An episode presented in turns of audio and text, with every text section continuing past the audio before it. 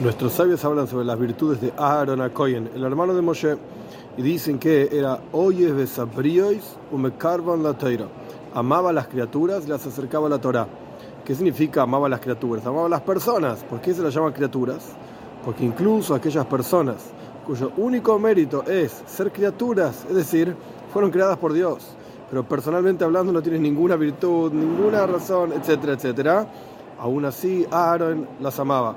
Y más aún, no solamente las amaba, sino que las acercaba a la Torah. Es decir, no acercaba a la Torah y adaptaba las cuestiones a los deseos e intereses de las personas, sino que acercaba a las personas a la Torah.